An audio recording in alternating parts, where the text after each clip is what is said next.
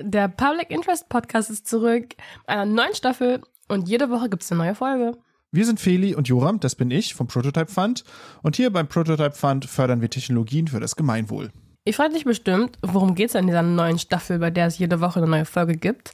Es geht um Up and Coming. Was sind die Wege in die Open Source Entwicklung?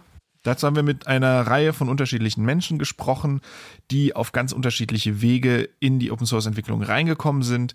Sie alle sind irgendwie neu in der Open Source Entwicklungscommunity, manche schon ein bisschen länger, manche ganz frisch und uns hat interessiert, wie ihr Weg dahin ausgesehen hat. Ich bin Feli, ich bin 25 Jahre alt und ich habe vor fast genau einem Jahr beim Prototype Fund angefangen zu arbeiten. Bis dahin wusste ich noch gar nicht so viel über Open Source und so. Ich studiere Kulturwissenschaften, da habe ich eigentlich mit echt selten zu tun. Aber ich habe dann die Community kennengelernt, auf verschiedenen Events, auch auf unseren Events und habe dann so festgestellt, ah, okay, also innerhalb von sechs Monaten gibt es schon irgendwie echt Wandel und auch wenn ich so die Projekte miteinander verglichen habe. Und dann habe ich mich gefragt, ob das junge CoderInnen auch so wahrnehmen es ging mir auch ähnlich. Ich bin auch ähnlich neu. Ich bin nicht mehr ganz so jung, ähm, aber ich bin auch in der Community relativ frisch dazu gekommen. Und ich muss sagen, vorher hatte ich so ein sehr einseitiges Bild von SoftwareentwicklerInnen, gerade auch im Open Source Umfeld. Mein, mein Stereotyp, den ich im Kopf hatte, war vor allem männlich und weiß und etwas älter. Und da ist jetzt die Frage, stimmt es denn überhaupt? Stimmt das überhaupt oder gibt es einen Generationswechsel in der FOSS-Community? Wenn wir von der FOSS-Community sprechen, dann meinen wir Menschen, die irgendwie an der Entwicklung und Ausgestaltung von Open-Source-Software äh, beteiligt sind. Ähm, das kann auch ganz anders aufgefasst werden, wie wir später im Gespräch sehen werden. Also die Gespräche sind ja auch mit unterschiedlichen Menschen aus unterschiedlichen Bereichen, unterschiedlichen Zugängen und die haben wir, die haben dann auch einfach unterschiedliche Communities. Aber um rauszufinden, ob es wirklich diesen Generationswechsel gibt, den wir beide so ein bisschen vermutet haben, haben wir uns mit Payovu getroffen. Payovu ist Softwareentwicklerin aus Berlin und wird gerade vom Prototype Fund gefördert, um eine Transkriptionssoftware mit einem kollaborativen Editor zu bauen. Außerdem ist Payovu netzpolitisch aktiv, mischt bei Frag den Staat mit und ist Teil der Gruppe Zerforschung. Zuerst wollten wir von Payovu wissen, gibt es einen Generationswechsel in der FOSS-Entwicklungscommunity? Ich glaube, was wir erstmal überlegen müssen, ist, was ist eigentlich die FOSS-Entwicklungs-Community? Also was, was, was meinen wir damit? Ich glaube, ähm, es ist irgendwie ein Riesenfeld von Leuten, die irgendwie mit freier und Open Source Software zu tun haben, die vielleicht auch daran entwickeln aus verschiedenen Gründen. Und ich glaube, worauf ich mich jetzt irgendwie beziehen würde, was für mich am meisten Sinn macht, ist so das Umfeld, was ich auch kenne, zu nehmen, was halt Leute sind, die selber Open Source Software viel nutzen und auch mitentwickeln, die teilweise da schon länger involviert sind und die sich vor allem, selbst wenn sie nicht ähm, selber Software entwickeln, sich irgendwie dessen bewusst sind und versuchen an solchen Entwicklungsprozessen zu partizipieren, sei es dadurch, dass sie ähm, Issues aufmachen, dass sie Features mitdiskutieren, wie sollen Sachen gestaltet werden oder auch einfach nur dadurch, dass sie bewusst freie und Open Source Software einsetzen. Und ich weiß nicht, ob es ein Generationenwechsel ist, aber mein Eindruck ist schon, dass sich in den letzten Jahren viel getan hat in der äh, Open Source Szene. Und ähm, es in vielen Aspekten ein Umdenken gab und so ein bisschen ein, ein, ein Stimmungswechsel halt oder ein, äh, ja, halt ein Wechsel von, weg von so einer sehr technischen, ähm, auch oft sehr äh, cis-weiß männlichen äh, Community hin zu einer, die versucht offener zu sein, die auch bewusst versucht offener zu sein. Also dass die letzten Jahre in quasi allen größeren Open Source Projekten Code of Conducts eingeführt wurden, dass ähm, GitHub zum Beispiel einem das inzwischen sehr aktiv vorschlägt, hier macht auch mal ein Code of Conduct, macht Contribution Guidelines, erklär den Leuten, wie sie sich, dass sie sich gut zu verhalten haben und wie sie gut beitragen können. Ähm, und dass es da auch offener wird, äh, das sehe ich schon. Es ist vielleicht nicht, es ist halt kein, kein Kampf alt gegen jung, ähm, sondern es ist einfach eine Veränderung, die stattfindet in der Community.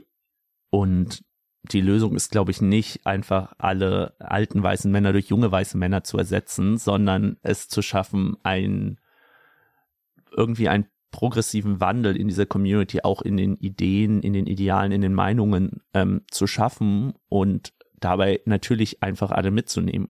Dann eine Frage zu dir. Wann bist du zu Open Source gekommen und wie war dein Weg in die FOSS-Community? Zu Open Source gekommen bin ich während meiner Schulzeit ähm, erst so ein bisschen nicht sehr bewusst zu Open Source, sondern einfach durch irgendwie einen Freund, der halt viel da gemacht hat und mit dem ich mal zusammen Linux installiert hat und dann so ein bisschen rumprobiert habe, auch einfach aus einem technischen Interesse so ein bisschen programmiert habe, ohne jetzt sehr bewusst diesen Open Source Gedanken mitzuleben. Und dann bin ich irgendwann, ähm, 2013 war das, äh, zum ersten Jugendhackt Event gekommen und äh, da dann so richtig äh, in der Open Source Community angekommen, aufgenommen worden, eben dadurch, dass Jugendhackt ein Projekt ist, das sehr bewusst mit der Open Source Community, aus der Open Source Community kommt und sehr bewusst einen Fokus auf Open Source setzt. Also alle Jugendhack-Projekte sind Open Source. Ähm, es gibt irgendwie Git-Einführungskurse. Man ähm, wird da sehr, sehr äh, rein begleitet. Weißt du noch, wie sich das angefühlt hat, als du das erste Mal mit dieser Community in Kontakt kamst? War das ein Moment, das fühlt sich hier alles erstmal fremd an oder war das gleich sehr willkommen heißend? Wie war das? Na, ich glaube, ich hatte da großes Glück, dass es eben solche Jugendhakt-Events waren, die ja gerade dafür gedacht sind, sehr willkommen zu sein. Äh, auch Leute, die eben jetzt gerade erst in so einer Community ankommen, willkommen zu heißen und äh, aufzunehmen. Dementsprechend äh, wurde ich sehr, sehr willkommen aufgenommen. Es war irgendwie ein großes, offenes, hey, schön, dass du da bist. Und ich hatte ähm, sehr das Gefühl, plötzlich halt in einem Raum mit irgendwie 50, 60, später dann über 100 äh, Jugendlichen zu sein, die auch alle irgendwie so ein Technikinteresse hatten. Gar nicht um, unbedingt ein Open Source Interesse, aber irgendwie ein Technikinteresse, mit dem man entspannt und nett über solche Technikthemen reden kann, was ja sonst im Alltag nicht immer der Fall ist, wo man dann vielleicht so ein, zwei, drei Leute in der gesamten Schule hat maximal ähm, und da war plötzlich ein ganzer Raum von dem und dementsprechend habe ich mich sofort total wohl gefühlt. Weißt du noch, was das für Menschen waren, die da zusammengekommen sind bei Jugendhakt? Wo kamen die her? Was waren da so die Hintergründe? Also es wissen wahrscheinlich die Jugendhakt-Leute besser als ich, aber ich, es waren Jugendliche aus ganz Deutschland, die damals nach Berlin gekommen sind. Das war schon immer noch eine relativ privilegierte Gruppe, also der Anteil äh, der weißen Kids und der aus irgendwie einem akademischen äh, Elternhaus ist, ist sehr, sehr hoch, äh, auch der Anteil der GymnasiastInnen. Ja, Gab es Dinge, die deinen Weg leichter gemacht hätten, hätten sie bereits existiert zu dem Zeitpunkt, in dem du eingestiegen bist? Es gab auf jeden Fall Sachen, die meinen Weg deutlich leichter gemacht haben, weil sie schon existiert haben und die, glaube ich, vielen Leuten vorher ähm, nicht so zugänglich waren, wie eben Projekte wie Jugendhackt, äh, die gezielt versucht haben, eben Jugendliche anzusprechen und den Weg in die Community zu bahnen und da Brücken zu schlagen. Und auch sonst ähm, war das, glaube ich, schon zu einer Zeit, wo mehr auf Offenheit geachtet wurde. Wobei mein Eindruck ist, dass auch seit 2014 in den letzten neun Jahren ähm, sich da noch mal viel getan hat und ein großes Umdenken auch stattgefunden hat zu mehr Nutzerinzentrierung und zu zugänglicher Machung von Tools allgemein. Also ähm, was für mich das immer so ein bisschen versinnbildlicht ist, ähm, ein Tweet von jemanden damals aus dem Rust Core Team, die so die Programmiersprache Rust entwickeln und die den Compiler entwickeln, ähm, wo der halt gesagt hat, ja, wenn dein Compiler, äh, wenn du irgendwie Code hast und der funktioniert nicht und der Compiler ähm, akzeptiert den nicht und die Fehlermeldung ist verwirrend, dann ist das für mich ein Bug. Bitte melde uns das. Bitte melde uns, wenn du nicht verstehst, was dein Compiler dir sagt und tag mich, dann kümmern wir uns drum.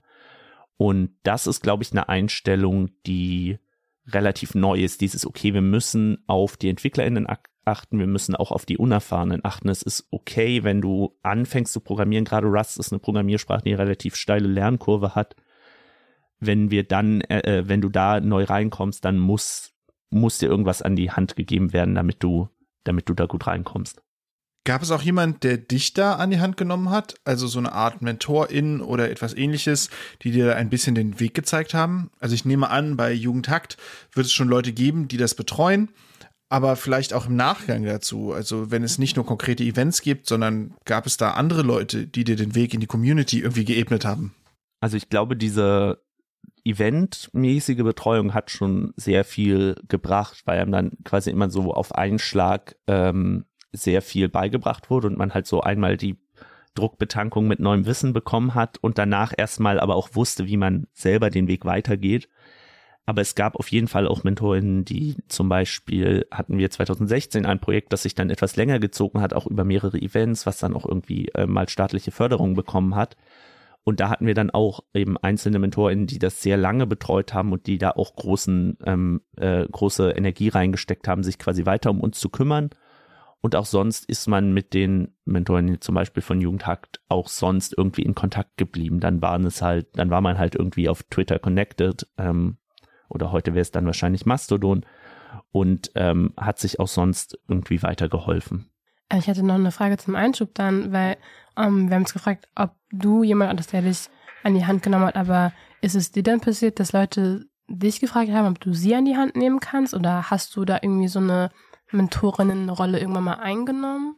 Also ich bin inzwischen äh, Mentorin bei Jugendhakt und helfe da halt äh, Jugendlichen über das Wochenende ihre Projekte zu entwickeln und unterstütze sie dabei. Also ich hoffe, dass ich ähm, da ähm, Leuten auch so helfen konnte, wie mir damals geholfen wurde. Und ich versuche auch sonst eben irgendwie in den Open Source Projekten, in denen ich mitarbeite, eine offene Atmosphäre zu schaffen. Also eben genau diesen Gedanken von, wenn, auch wenn irgendwas nicht wirklich kaputt ist, aber nicht verständlich oder ähm, bei Audapolis haben wir das sehr ausführlich in unseren Issue Guidelines, so wann, wann darfst du einen Bug aufmachen, ist eigentlich so immer, wenn dich was verwirrt. Wenn du weißt, irgendwas geht eigentlich, aber du findest es nicht, dann haben wir es irgendwie schlecht versteckt, ähm, dann müssen wir das besser machen, dann bitte melde uns, dass wir uns um sowas kümmern können. Und darauf zu achten, versuche ich, äh, so gut es geht. Spürst du einen Unterschied zwischen den Generationen, dieser jungen, nachwachsenden Generation und sozusagen den Leuten, die man üblicherweise auf den Konferenzen trifft, die auf den Panels sitzen, die sozusagen etabliert sind, lange dabei sind? Siehst du da einen Unterschied zwischen diesen Generationen? Äh, langsam sitzen die Leute auch auf den Panels. Also ich glaube, der Unterschied wird immer kleiner, weil eben immer mehr Leute in die Community kommen und umdenken. Aber ich glaube, es gibt schon einen Unterschied zu dem, was äh, zu den Leuten, die jetzt äh, Open Source machen, in meinem Umfeld und dem, was man so aus der großen Open Source Community oder aus der historischen vor allem sieht, dass eben deutlich bewusster auch eben nicht nur auf den technischen Aspekt gegangen wird und dass eben auch gesagt wird, okay, Technik ist halt, Technik ist halt Gesellschaftsgestalten zu einem gewissen Aspekt. Wir müssen das angehen, wir müssen irgendwie sichere Räume schaffen, wir müssen irgendwie feministische Räume schaffen, äh, die letzten paar Jahre auch sehr stark ähm, auch in großen Communities, GitHub hat das ganz viel gemacht und so, also auch in, bei so den großen Institutionen, dass versucht wird, okay, wie können wir Rassismus in unseren Communities abbauen und solche Geschichten. Das passiert schon immer mehr. Aber ich weiß nicht, wie, also ich glaube nicht, dass da jetzt die Bubble, in der ich bin, eine besonders progressive ist, sondern ich glaube, dass das schon einfach auch im FOSS Mainstream, wenn man das sagen will, angekommen ist und immer breiter wird, weil das auch einfach Themen sind, die alle betreffen und äh, für die eigentlich alle kämpfen sollten. Was sind denn deine Werte und Ideen, die dich antreiben bei der Entwicklung? Also zu einem guten Anteil ist es, glaube ich, einfach Spaß am Coden, Spaß an der Softwareentwicklung, dass ich ähm, einfach Bock habe, irgendwas zu machen.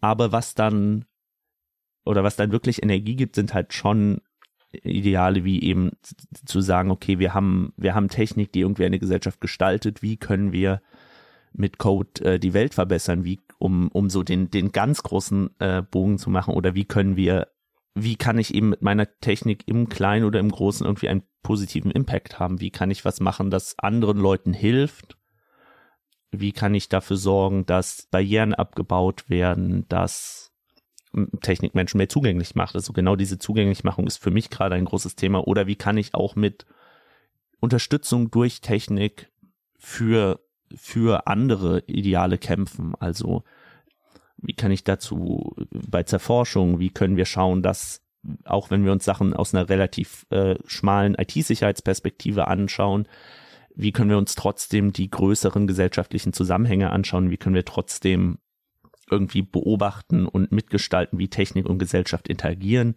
Oder eben bei Frag den Staat, wie können wir für eine gläserne Verwaltung, für eine, für Transparenz staatlichen Handelns und die Kontrolle eben jenes sorgen, auch durch Unterstützung durch, von Technik. Nicht alleine natürlich, aber manchmal oder oft spielt es dann doch irgendwie eine Rolle. Ähm, meine nächste Frage wäre, welche neuen Strukturen braucht FOSS, um auch für eine frische Generation interessant zu sein? Nee, die, also die einfache Antwort ist äh, Strukturen, die eben eine frische Generation äh, willkommen heißen, die in die Barrieren abbauen und den Weg ebnen, irgendwie was zu machen. Aber was heißt das irgendwie konkreter? Also was, was, was kann das bedeuten? Und das sind zum einen die Sachen, die ich schon angesprochen habe, also irgendwie, wie bauen wir eine Community, in die sich alle wohlfühlen, die irgendwie äh, keine Leute aufgrund von ihrer Identität, von ihrem Sein ausschließt, aber auch wie sorgen wir innerhalb der Community irgendwie für eine gute Stimmung. Also wenn man sich mal so die Linux-Mailing-Liste historisch anschaut, dann wurden da schon viele Nachrichten ausgetauscht, auch von Torvalds, der sich ja 2018 irgendwann mal entschuldigt und auch mal für eine Zeit zurückgezogen hat, um irgendwie da mal äh, zu reflektieren, wo schon einfach krass auch persönlich gegen Leute geschossen wurde und wo einfach in einem Ton diskutiert würde, der mich aus so einer Community relativ schnell abschrecken würde, wenn ich da irgendwie kleinere Fehler mache und äh, mir dann gleich irgendwie in einem extrem wütenden Ton alles um die Ohren gehauen wird. Ich will noch kurz sagen, ich finde es eigentlich voll interessant, dass wir darüber reden, weil ich mir so denke, Voss ist ja, der, der, die Idee dahinter ist ja, dass es eigentlich schon von Anfang an zugänglich ist, ne? Und dass von Anfang an eigentlich Barrieren weg sind, weil der Code liegt einfach offen da, alle können, also nicht einfach, aber liegt offen da, man kann darauf eingehen und an sich wird es ja naheliegend, dass alle dann diese Idee von, oder diesen Wert von Zugänglichkeit schon vertreten. Und ich habe eigentlich auch das Gefühl jetzt mit dem Gespräch, dass es schon generell mir schon so scheint, als würden zumindest alle sich Mühe geben, dem mitzuziehen. Auch wenn wir jetzt, wir sind ja gerade in dieser Ära von Diversity, Inklusion und so weiter und so fort. Aber irgendwie passt es trotzdem oder ist das jetzt nur mein Gefühl? Also ich glaube, zu, zu einem gewissen Grad war Zugänglichkeit immer ein Thema, aber oft eher so Zugänglichkeit für Leute wie mich und Leute wie mich, also Leute wie die EntwicklerInnen ähm, damals sozusagen, waren halt irgendwelche, ich meine, waren halt ursprünglich irgendwelche Männers an den Unis, äh, die da in den Rechenzentren gehockt haben.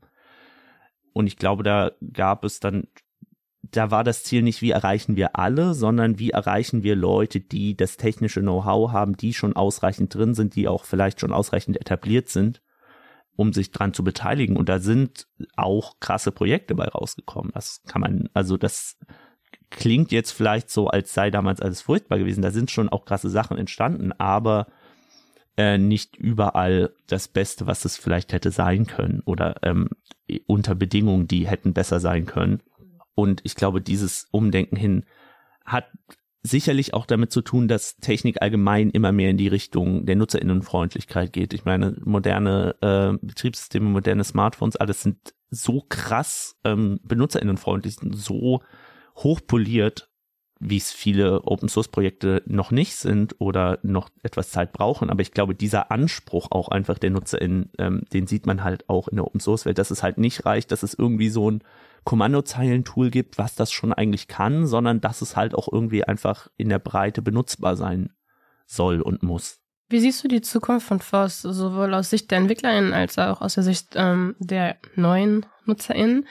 Ähm, was glaubst du, welche Themen werden wichtig? Ähm, welche Ideen, die vorher vielleicht unterrepräsentiert waren, haben vielleicht in der Zukunft mehr Raum oder sollten mehr Raum kriegen?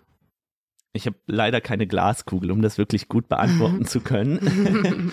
Aber ähm, also ich glaube, Open Source Software hat noch eine äh, große Zukunft vor sich. Ich meine, wir sehen jetzt schon, das Internet, ähm, unser aller Leben baut quasi auf Open Source Software auf, oft nicht in den Aspekten, wo man es direkt sieht, aber überall ist Open Source ähm, und ohne Open Source würde nichts laufen und das äh, ändert sich, glaube ich, auch nicht mehr. Und das ist auch gut so.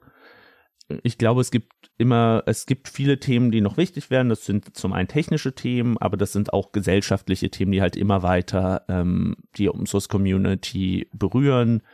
Ähm, seien es eben Themen von Diversity, die, die in den letzten Jahren schon immer wichtiger werden und die hoffentlich auch immer weiter wichtig werden oder äh, Umweltaspekte, die äh, Open Knowledge Foundation hat ja auch die Bits und Bäume mit organisiert, die sich schon seit vielen Jahren damit beschäftigt, äh, eben dem Zusammenspiel von Umweltschutz und Open Source, aber dieses Thema wird, glaube ich, noch immer weiter wichtig. Und ich glaube, es gibt ganz viele Themen, die wir noch nicht so richtig absehen können, was jetzt so im Bereich KI passiert, was, was werden Large Language Models mit FOSS machen, was werden solche generativen KI-Modelle mit FOSS machen mit GitHub Copilot gibt's ja schon irgendwie erste, kann man schon erste Sachen erahnen, aber ich glaube, da kommt auch vielleicht noch viel, was wir jetzt einfach nicht sehen können.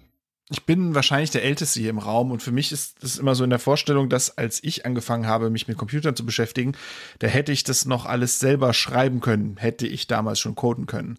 Aber wenn man sich anschaut, dass die Leute heute mit geschlossenen Plattformen auf Mobilgeräten vor allem interagieren, wenn sie mit Software interagieren, ändert das was mit der Art, wie die Leute entwickeln und sich generell mit dem Thema Softwareentwicklung beschäftigen?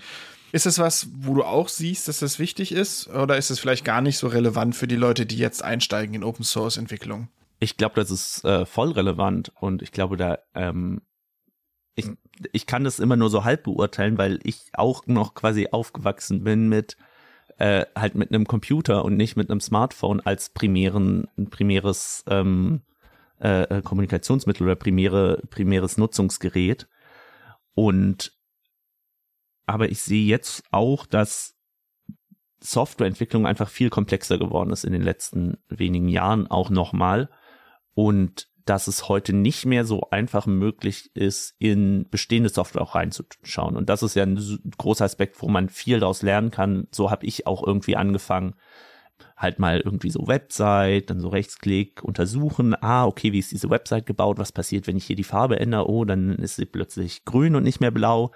Und das wird durch immer advancedere, aber halt auch immer komplexere Softwareentwicklung äh, immer schwieriger.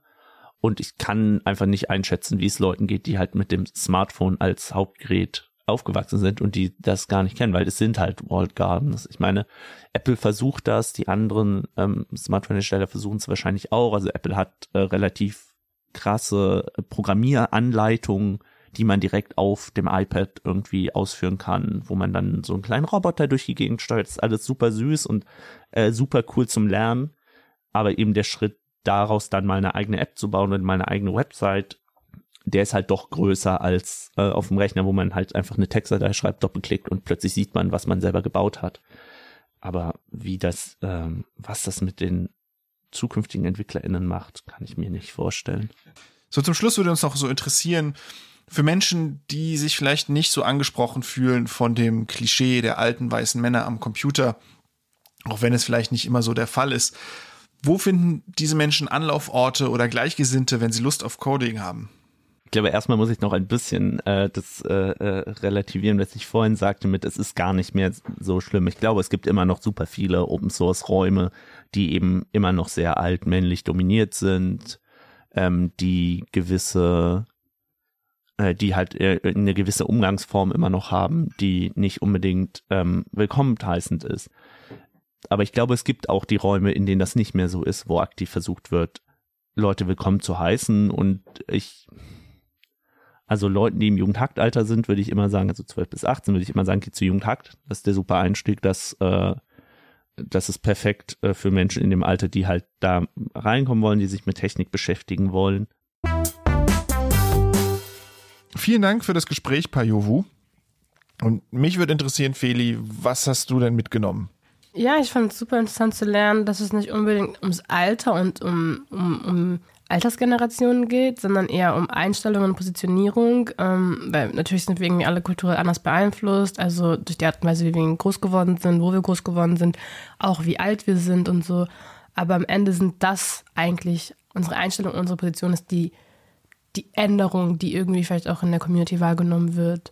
Ich glaube auch, dass quasi, um auf unsere Frage vom Anfang zurückzukommen, es keinen so klaren Generationswechsel gibt. Ne? Es ist nicht so, dass es einen harten Cut gibt und da sind auf einmal ganz andere Menschen da, sondern es ist so ein fließender Wechsel, den wir auch vielleicht in der Gesellschaft beobachten, ne? dass so das Mindset ist irgendwie andere Werte eine Rolle spielen, äh, eine höhere Diversität zu finden ist, mehr unterschiedliche Menschen zusammenkommen und dadurch aber auch andere Menschen anzieht und das hat schon zu Veränderungen geführt, aber die sind eben nicht so, dass man sagen kann, das eine ist die alte Generation und jetzt kommen die neuen Wilden und machen alles anders, sondern das ist ein fließender Wechsel, der auch bei schon etablierten Menschen im Kopf stattfindet. Und das, ja, das fand ich sehr interessant so, so zu sehen. Also Veränderung, aber kein harter Cut. Vielen Dank fürs Zuhören. Wenn ihr mehr über uns erfahren wollt, findet ihr alle Infos zum Prototype Fund auf prototypefund.de.